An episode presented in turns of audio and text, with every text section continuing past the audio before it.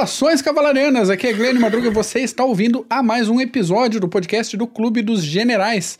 Paulos, meu caro, como é que estão as coisas por aí? Tudo tranquilo, Mac? Passa... Tudo, você não tá passando frio aí, né? Porque não, aqui em São tranquilo. Paulo, puta que pariu. Eu já tirei um casaco, você viu, porque eu tava empacotado, mas tá frio. Realmente, esse domingão aqui tá. Essa semana promete. frio. Tá. Eu atravessei a apresentação, mas esse é o nome de civil, o nome de ser humano, Renato Kloss, professor e analista de defesa. Tudo, Tudo bom? Tudo tranquilo, né?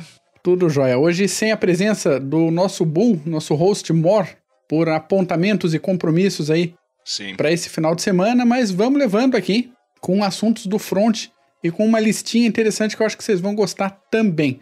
O que, que a gente tem de notícia? Bom, Mac, primeiro nós vamos trazer umas notícias do front é, em relação à China, que ela ameaça impor a Lei de Segurança Nacional em Hong Kong. E os protestos, nós estamos com o problema do coronavírus, então não tem muita gente é, é, nos protestos em Hong Kong, apesar de ainda haverem protestos lá. É, mas o que acontece? Olha o que o ministro das Relações Exteriores da China disse essa semana é imperativo que a Lei de Segurança Nacional de Hong Kong e o seu mecanismo de implementação sejam aplicados sem demora. Uhum.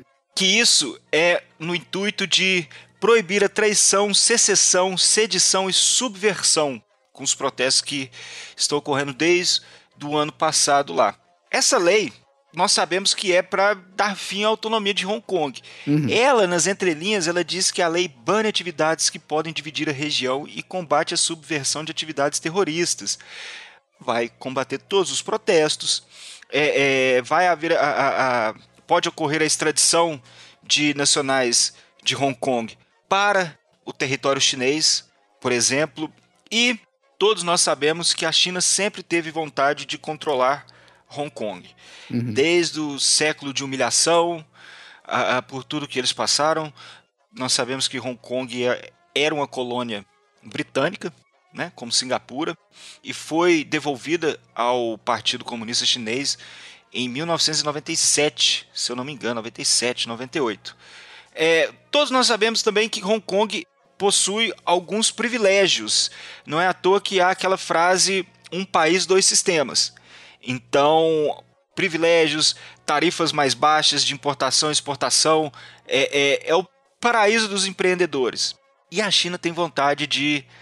Eu, não, eu acho que não acabar com isso, mas tomar conta desses. É, é a centralização que os comunistas tanto amam. Uhum. Pois bem, estão tentando impor essa lei de segurança nacional. Em relação aos residentes de Hong Kong, eles já estão lutando contra os protestos vai acabar em junho a, a, a proibição de circulação, então eles vão voltar às cargas de protestos. Uhum. Só que a questão é se os Estados Unidos irá intervir de certa forma nesse vespeiro. É, Donald Trump falou que se caso a lei é, é, se ocorrer essa, esse atalho que os chineses estão usando junto do, do, do, da proibição e da pandemia de coronavírus, se eles vão conseguir impor essa lei. Donald Trump disse que vai agir com certa força se caso ocorrer isso. Os americanos já estão impondo sanções, principalmente contra bancos que possuem negociações com oficiais do Partido Chinês, do Comunista Chinês, mas tem outro tipo, Mac, de é, é, retaliações que os Estados Unidos pode implementar. E no caso é transformar Hong Kong num lugar ruim para se fazer negócio. Nós sabemos que Hong Kong possui privilégios não só com os Estados Unidos, mas com outros países também, e se caso isso ocorrer, os Estados Unidos podem retirar esses privilégios, principalmente no que concerne, lógico, aos Estados Unidos, mas isso ia, iria tornar Hong Kong não atrativa para o Partido Comunista Chinês. Os Estados Unidos receberiam todos os é, é, residentes que quisessem se mudar para os Estados Unidos com status de exilado político, então uhum. seria um, uma porrada bem grande no Partido Comunista Chinês. Então Trump pode fazer isso. Os empresários todos que, e, e, e empreendedores que pudessem poderiam buscar refúgio nos Estados Unidos e tornaria Hong Kong como outra província chinesa. Então, uhum. é, vamos ver o que está ocorrendo foi o, o ministro de Relações Exteriores falou essa semana, mas há esse imbróglio junto de todo o problema da pandemia. Saiu num laboratório de Wuhan, escapou, o que, que fizeram? Os chineses demoraram em dar o alarme do que estava acontecendo sim, e sabiam da, é, o, tão perigo, o quão perigoso era o, o, o coronavírus. Então, mais isso para se juntar no meio dessa essa merda que tá passando isso aí, né? Não, Mac? Puta que pariu, ninguém aguenta mais. Situação difícil, né, de Hong Kong, desde essa reincorporação à China, a, a situação, não a situação, mas essa diferença tão grande de sistema de um para outro, então não deu para ser simplesmente absorvida. A China não queria que fosse absorvida também e tá chegando numa situação limite, de não, meio que não tem mais o que fazer, tem que resolver para um lado ou para o outro. Complicado. Estão protestando desde o ano passado, estão indo às ruas e, e, e o Partido Comunista Chinês, no caso, deu uma arrefecida, vamos dizer assim. Ele segurou um pouco com a pandemia, uhum. mas agora ele está achando que vai quer usar, é, que pode usar a pandemia como um meio para tentar chegar a essa lei de segurança nacional e enfim controlar é, Hong Kong porque Hong Kong é totalmente diferente em termos econômicos da China. E nós sabemos que comunista, na hora que é para falar que, ó, tá, tá lucrando, tá, tá errado, são uhum. os primeiros para falar, né? Então, tão doidos. Hoje Hong Kong, amanhã Taiwan. Ah, certeza. Não é? Fiquemos de olho. Fiquemos de olho. Isso aí. Outra notícia que teimam em criar uma crise diplomática em cima disso, mas na verdade eu acredito que não irá se tornar de fato uma crise diplomática. Pois bem, é, o Irã desafia sanções dos Estados Unidos ao enviar petroleiros para a Venezuela. Opa. Então, é, se o ouvinte depois pesquisar, são cinco petroleiros que estão se dirigindo para a Venezuela, petroleiros iranianos, é com gasolina, porque a Venezuela, apesar de ter a maior reserva de petróleo do mundo, 300, mais de 300 bilhões de barris, não consegue produzir gasolina para sua população. E não é nem para exportar para sua população. Está havendo uma falta de gasolina, se junta ao problema da pandemia do coronavírus, com a falta de gasolina, a, a, Venezuela era o paraíso. Você pagava gasolina na Venezuela com aqueles trocados que você distribui na rua, por uhum. exemplo, uhum. é, para quem tem carro. E hoje ninguém está podendo comprar mais gasolina lá. Então, essa, vamos falar assim, má gestão desses anos, é, é, desse socialismo chavista, Sim. ou não gestão, enfim, é, é, é, triste que está acontecendo isso com a Venezuela e muitos analistas acham que isso pode criar um incidente diplomático junto dos Estados Unidos. É, os petroleiros vieram escoltados, estão sendo escoltados pela Marinha Venezuelana no Mar do Caribe, mas isso é mais do que nunca algo humanitário. Né? Sim, sim. Que, isso é uma propaganda enorme para o Irã. Eles, tanto o Irã como os, o, a Venezuela, sofrem de sanções impostas pelos Estados Unidos, pela União Europeia, então isso é uma forma deles é, é, tentarem dar uma driblada nisso. Né? E é uma propaganda e tanto para os iranianos que estão ajudando os venezuelanos, os irmãos venezuelanos, é, é, de uma amizade que já não é de hoje, né, que começou com o Chaves e o Ahmadinejad. Sim. E muita gente acha que o, os Estados Unidos possa intervir nisso, mas eu acredito que não. Por enquanto. Não, não é nem o caso, não é, não fere é, a soberania americana em lugar nenhum. E nessa situação não tem nem como eles é, é, forçarem algo, né? Com essa pandemia e tudo. Então, por enquanto, isso eu acredito que não seja um incidente de, diplomático, mas palmas pro Irã que consegue, em meio disso tudo, sempre dar uma escapada e consegue vender seu, seu petróleo, apesar das sanções, tá seguindo com seu programa nuclear. É, desde o ataque do ano passado em setembro do, do, da, da, refinaria na Arábia Saudita, dá para ver uhum. que o Irã, a, a, coerção do Irã, também, o, o, Irã a gente fica brincando sempre aqui, porra. Às vezes fazem uns equipamentos que é para rir. que, mas em certas ações, como aquela de coerção dos drones é, na, na refinaria saudita, tem que tirar o chapéu para o Irã. E este movimento, no caso de também ajuda humanitária para a Venezuela, também não vai dar em nada. Eu acho que eles vão conseguir levar não só esses cinco petroleiros, mas cada vez mais. E não será essa crise diplomática que muitos estão pintando aí, né? Sem dúvida, sem dúvida. A última notícia, meu caro Mac, é sobre a Líbia. Eu vou até segurar o Ué? café aqui, que essa é boa.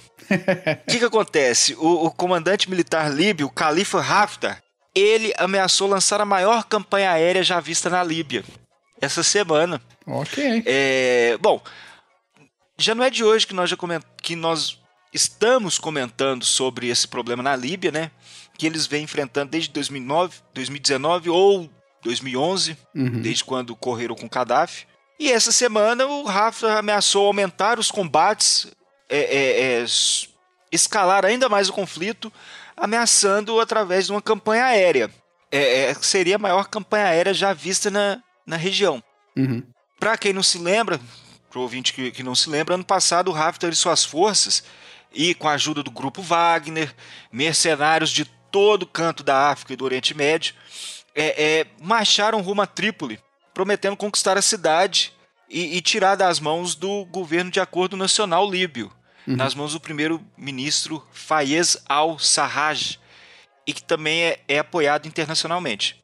Então nós temos esse essa bagunça que virou a Líbia, de um lado, Rússia e outros países apoiando Haftar, do outro lado, Turquia apoiando o, o governo de acordo nacional, e por enquanto a pandemia não parou os combates de jeito nenhum lá em Trípoli. Hoje, a cidade, a capital, é a linha de frente e Haftar levou uma série de derrotas nessas últimas semanas, mesmo com o grupo Wagner. Até ontem, ou antes de ontem, saiu muitas notícias de um, um russo do grupo Wagner morto, mas já desmentiram, tem fotos, falam que essa foto é velha. E aquele negócio de sempre, que pode ser foto de estoque e, sei lá, né, até confirmarem oficialmente o negócio, fica o dito pelo não dito. Ah, hoje tem muito disso. O que pode acontecer nessa campanha aérea é, é os turcos levaram para a Líbia um, um grande poderio aéreo também. Não só mísseis terra-ar, drones, mas também um, um, um, se precisa bombardear também. Agora eu quero ver se a Turquia irá. A, a Turquia disse, depois do, do, do que o Haftar falou, que ela vai retribuir o carinho. então, provavelmente, se Haftar é, é, é, tentar escalar ainda mais a situação, eu acho que ele vai levar a bomba do mesmo jeito. Ele já Sim. foi, ele já foi retirado essa semana de uma base aérea que dava, uma base aérea que dava suporte às suas operações. Então, eu quero ver o que vai acontecer lá. São bagunças apesar da pandemia. Sim. Muita merda anda rolando aí, né? Daqueles destinos que a gente falou para ficar de olho agora em 2020, tá aí, ó. Vamos ficar de olho na Líbia também. Reiteramos, né? O, o, os destinos com a Líbia. Então, tem a Líbia, tem essa questão do dos petroleiros, mas também outro ponto que não tá legal é Hong Kong. Uhum. Tá a chapa tá esquentando lá. Yeah. Então, outro ponto a se prestar atenção nos próximos notícias do front também. Com certeza, com certeza. Sigamos para a segunda metade então da nossa pauta de hoje, Episódio gravado no dia 24 de maio de 2020, Dia da Infantaria. Parabéns a todos os infantes que nos ouvem.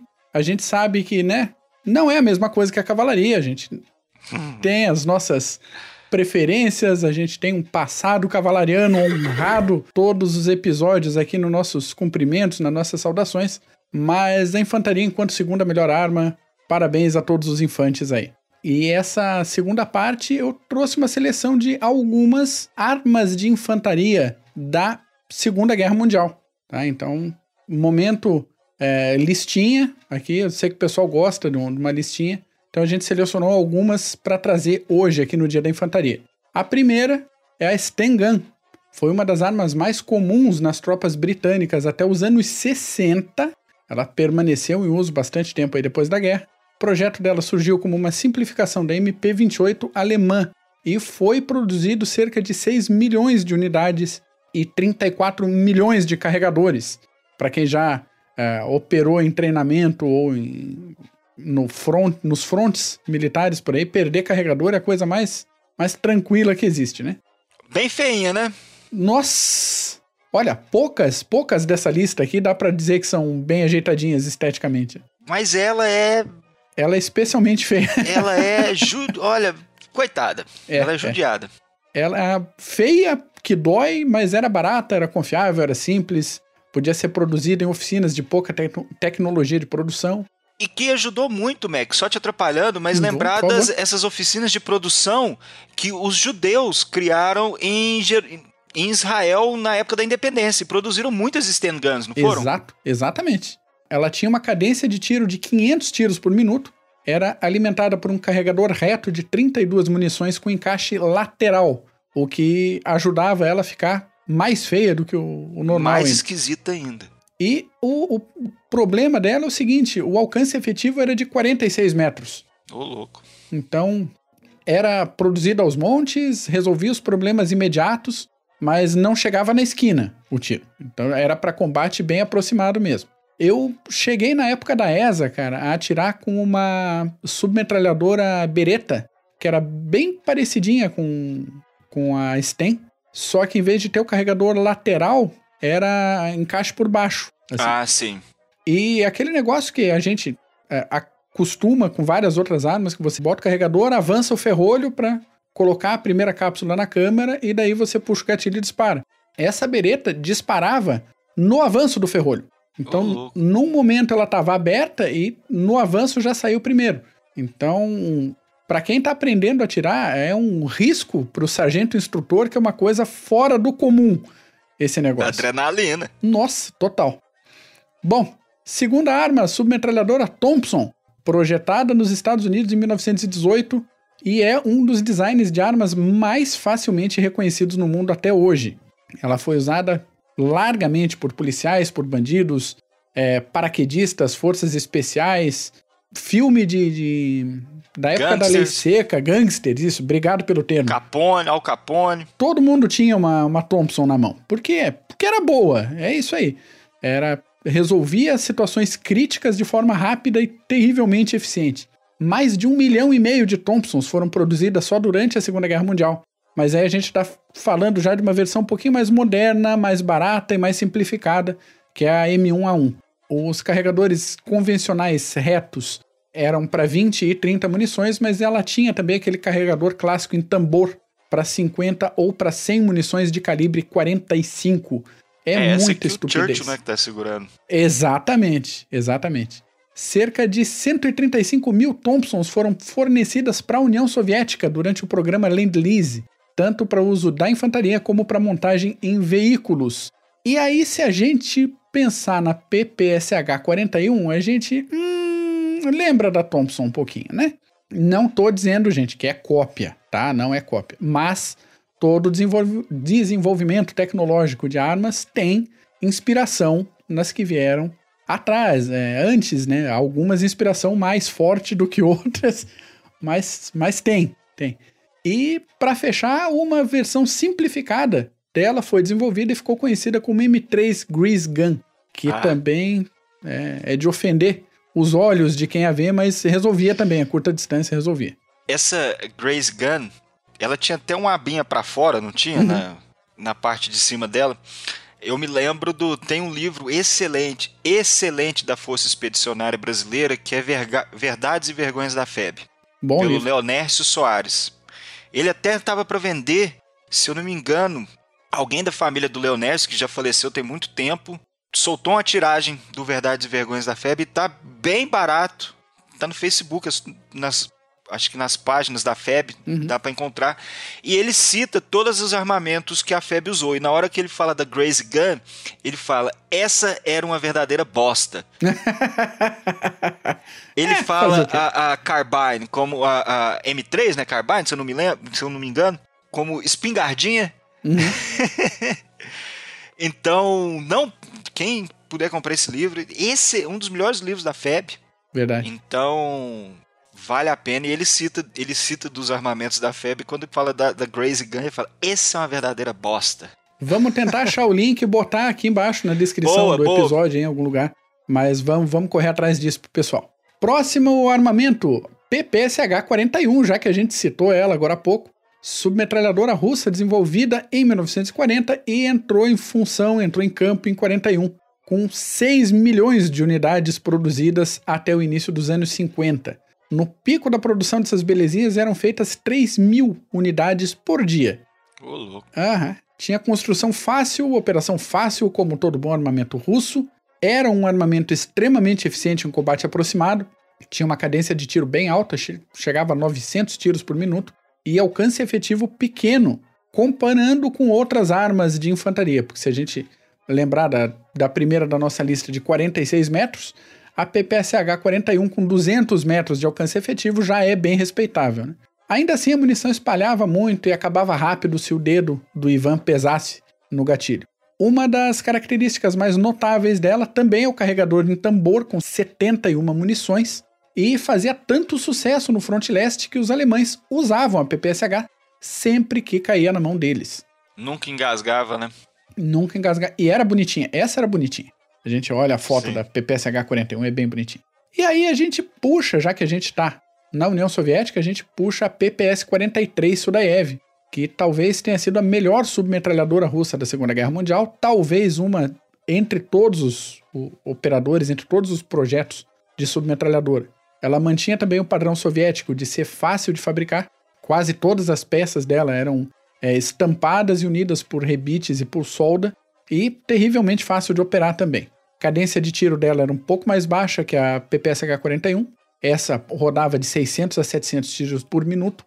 O alcance efetivo era entre 100 e 150 metros e era alimentada por carregador de 35 munições. Mas já era bem mais interessante que a 41. Sim. Puxando a próxima, metralhadora Bran. Essa belezinha aí alcançou a fama por funcionar muito bem em qualquer tipo de clima, desde os invernos da Noruega até os desertos do Oriente Médio, exatamente como a gente espera que uma boa tropa de infantaria se comporte, não é mesmo? E é bonita. E é bonita. Rodava de qualquer jeito, o projeto dela foi inspirado na metralhadora tcheca ZB-26. Sim. Para ser bem mais específico, chato, a Bran foi um projeto licenciado da ZGB-33, que por sua vez era um aperfeiçoamento da ZB-26 dado irrelevante, mas é, vale para construção. A ZB26 tem mais filho aí, né? Tem, tem várias. Tem várias. Tem uma japonesa também, se hum. eu não me engano. É, deve fez um, tem, tem. uma filharada danada. Ela entrou em serviço em 1938, foi produzida na Inglaterra até 71 e na Índia até 2012, em versão 762. O carregador era modelo banana para 30 munições com encaixe por cima da arma. Então a arma em si é bonita, mas esse carregador por cima, sinceramente, hein? Ah, é o charme, é o charme. é. Mas tinha um modelinho de tambor também para 100 munições ali, então aliviava um Exatamente. pouco a situação estética dela. Para dar um grau também, né? Sim, sim, é bom. Para metralhadora é sempre bom ter mais munição. Munição nunca é demais. Né? Como Uh, nem tudo é perfeito. Esse carregador de tambor aí dava uns probleminhas de fadiga no encaixe. Então era carregado bem menos munição do que as 100 possíveis, mas ok, rodava. O alcance efetivo dela era de 550 metros e cadência de 500 tiros por minuto. Garantia uma fraldinha suja para os alemães sempre que uma Bren cantava no campo de batalha. Era uma senhora metralhadora, assim. Já que a gente está elevando aqui o, o padrão, vamos falar de MG-34? Maschinengewehr 34, MG-34, metralhadora alemã que foi considerada uma das mais resistentes, efetivas e confiáveis em campo de batalha durante toda a Segunda Guerra Mundial. Entregava 900 tiros por minuto com 13 quilos de equipamento, seleção de regime de tiro automático e semi-alto, alimentada por fita de munições ou por carregador em forma de tambor duplo, perfeitinha para ser operada de forma individual ou coletiva. Foi superada tecnologicamente pela MG-42, mas continuou sendo usada até o final da guerra MG-34. na mão, sobre, sobre reparo, sobre carro de combate, onde dava para encaixar MG34. Avião. Ah, sim, ia, ia tranquila. Próxima, MP40, outra famosinha, que foi pensada primeiramente para equipes de blindados, infantaria motorizada e paraquedistas, mas com o tempo, com a urgência, a frescura passou e a MP40 virou quase um símbolo do soldado alemão durante a guerra. Não foi usada em massa, mas era encontrada em qualquer lugar. Foi criada. bonita também. Muito bonita. Foi criada em 38, tinha cadência de tiro de 500 tiros por minuto também, mas o alcance efetivo era de 100 metros. Também, como as anteriores que a gente comentou, boa para combates aproximados, mas isso. só para isso mesmo. E esse foi um dos motivos para a criação da categoria de máquina em pistole, que a gente vai puxar com a STG 44. A STG 44 foi esse projeto que veio para solucionar os problemas de falta de pontaria e falta de alcance de tiro das submetralhadoras, como a Thompson, a PPSH 41 e tantas outras que a gente vê até hoje por aí, que são características que são desejáveis, principalmente no meio de uma guerra mundial. É você ter pontaria, né? Você conseguir acertar o demônio do teu inimigo e fazer isso de uma distância segura. A STG-44 tinha 5 quilos, 600 tiros por minuto de cadência e seleção de regime de tiro automático semi-alto e carregador banana para 30 munições. Mais de 420 mil unidades foram produzidas, mas felizmente sem relevância pesada em campo de batalha. Se a gente olhar a STG-44 e a gente olhar uma certa arma russa que surgiu um pouquinho depois da guerra, a gente percebe algumas semelhanças Será estéticas é bem. a gente vê uns negócios bem parecidos. Mas, como eu já falei em outros episódios, aí a gente vai ter um, um episódio específico. Vou, vou, tentar tirar, nos próximos dois meses, tirar da, da, do projeto esse episódio sobre a K-47 trazer aqui. Porque tem bastante gente cobrando. Ô, Mac, o ouvinte que tiver curiosidade sobre a STG-44, brincando, né? Mas na Síria hoje em dia tem gente que encontra de vez em quando uma STG-44 no meio do, da tem? linha de frente lá. Tem, tem. Até hoje tá, está dando trabalho. Mostra que é muito bem feita. Não, o, alguns armamentos da Segunda Guerra Mundial são operados ainda. Se ele tiver com a manutenção ok, beleza.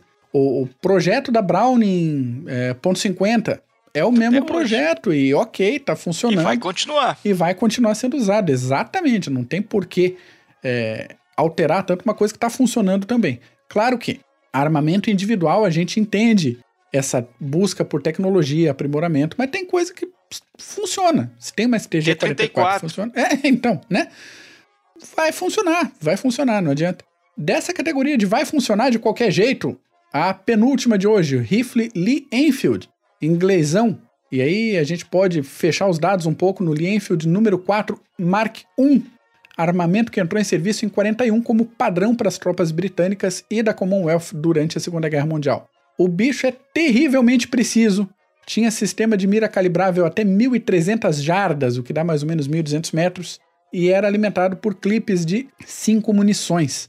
É um espetáculo de um rifle mais de 17 milhões de Lee Enfields foram produzidos nas diversas variações. Pois é.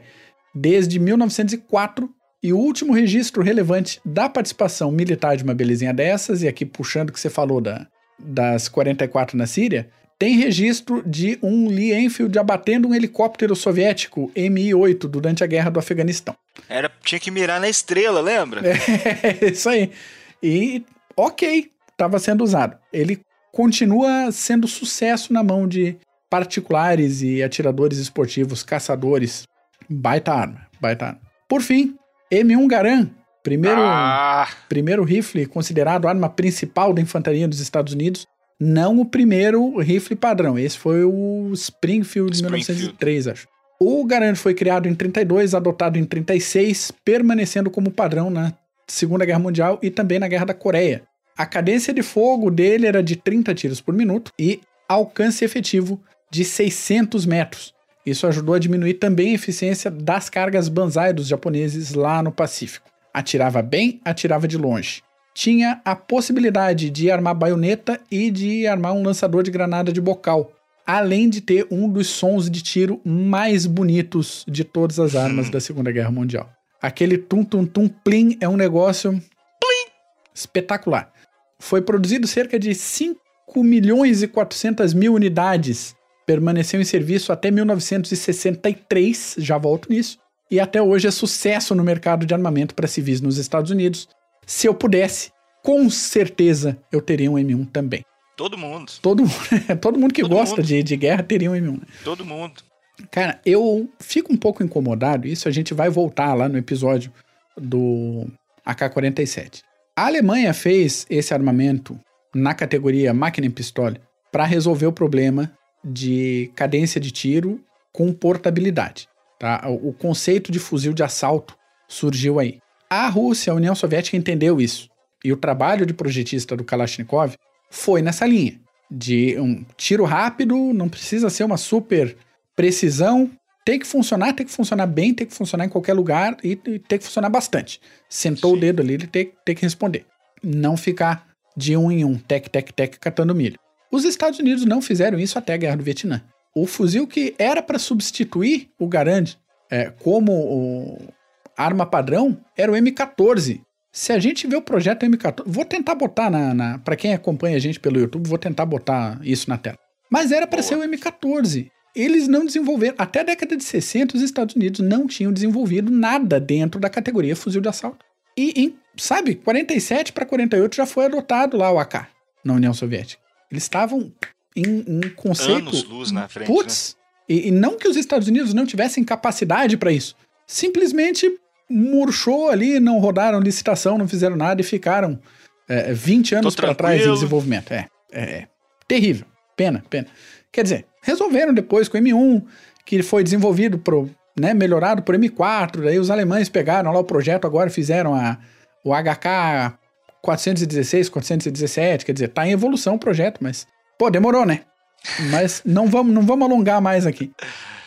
Gente, eu sei que faltou várias coisas que dava para ser colocado na categoria de arma de infantaria, tá? principalmente armamento pessoal. Então, poxa, Max, você não botou a, a sei lá, Colt 1911, não botou a Tokarev, a Luger, a Mauser. Walter, a Mauser. Porra, tinha, tinha muita coisa. Dá pra fazer vários episódios aqui só falando de armamento individual, só falando de pistola e, e afins, e revólveres de relevância na história militar. Mas para hoje, para fazer jus aqui ao Dia da Infantaria, eu acho que tá uma listinha caprichadinha. Ficou boa. Bom, por fim, agora um, um, uma lembrança do Clube dos Generais. Por quê? O Clube dos Generais perdeu essa semana o amigo e membro Fulvio Antônio Pasto Lopes, membro do Clube dos Generais desde 2007, entrou no CG com o nick de Silvio Novaes, combatente da FEB. Nossos sentimentos a todos os amigos e a toda a família toda a família, o, os amigos. O nosso 007 será sempre lembrado aqui no Clube dos Generais, toda vez que alguém, por acaso, intencionalmente ou não, chamar um carro de combate de tanque. Ele ficava. Ele puxava a orelha. Puto! Puto! Puxava a orelha mesmo. Dias depois, às vezes, de um e-mail, de uma mensagem, ele surgia lá. Não importa, podia pegar aquela mensagem lá do, do tema tal, tanque. Que tanque? De lavar roupa? Bem assim. Até o, o, o, o, o, acusado pedir desculpa e falar carro de combate, né? Que, que Deus o tenha, né? Sentimentos, a família, os amigos. Essa perda do CG foi muito atuante. Sem dúvida. Né? Teve uma carreira longa, saiu o livro já, vamos ver se a gente consegue deixar o link aí embaixo também. Sim. A gente podia desenvolver todo um, um negócio, mas uh, um pouco por respeito a aos familiares, aos amigos e acho que não cabe também a gente ficar desenvolvendo muito nesse episódio, mas Exatamente. a gente tem que falar dessa perda de, desse membro, desse amigo nosso aí. Paulo, meu caro, é isso? Mais alguma coisa por hoje? Sei, Mac, não. É agradecer, agradecer os ouvintes, não deixem de compartilhar, não é mesmo? Se gostou, compartilha, se não gostou, compartilha também. É, se gostou, compartilha é. com os amigos, se não gostou, compartilha com a sogra e bola pra frente. Manda as mensagens lá, às vezes é, é, bom, os ouvintes sabem, fica difícil da gente. A gente procura atender todos, né? Sintam-se mais uma vez abraçados, tudo. E à medida que as coisas vão melhorando aí, a gente vai cobrindo todos os temas que eles nos pedem, né? Com certeza, com certeza. A gente tá com a listinha lá, vão, vão pedindo, vão colocando, a gente vai abastecendo os temas aqui do CGCast do PHM. Isso aí. Gente, Forte abraço, obrigado por mais esse episódio. Até semana que vem. abraço. Valeu, Mac. Falou. Falou.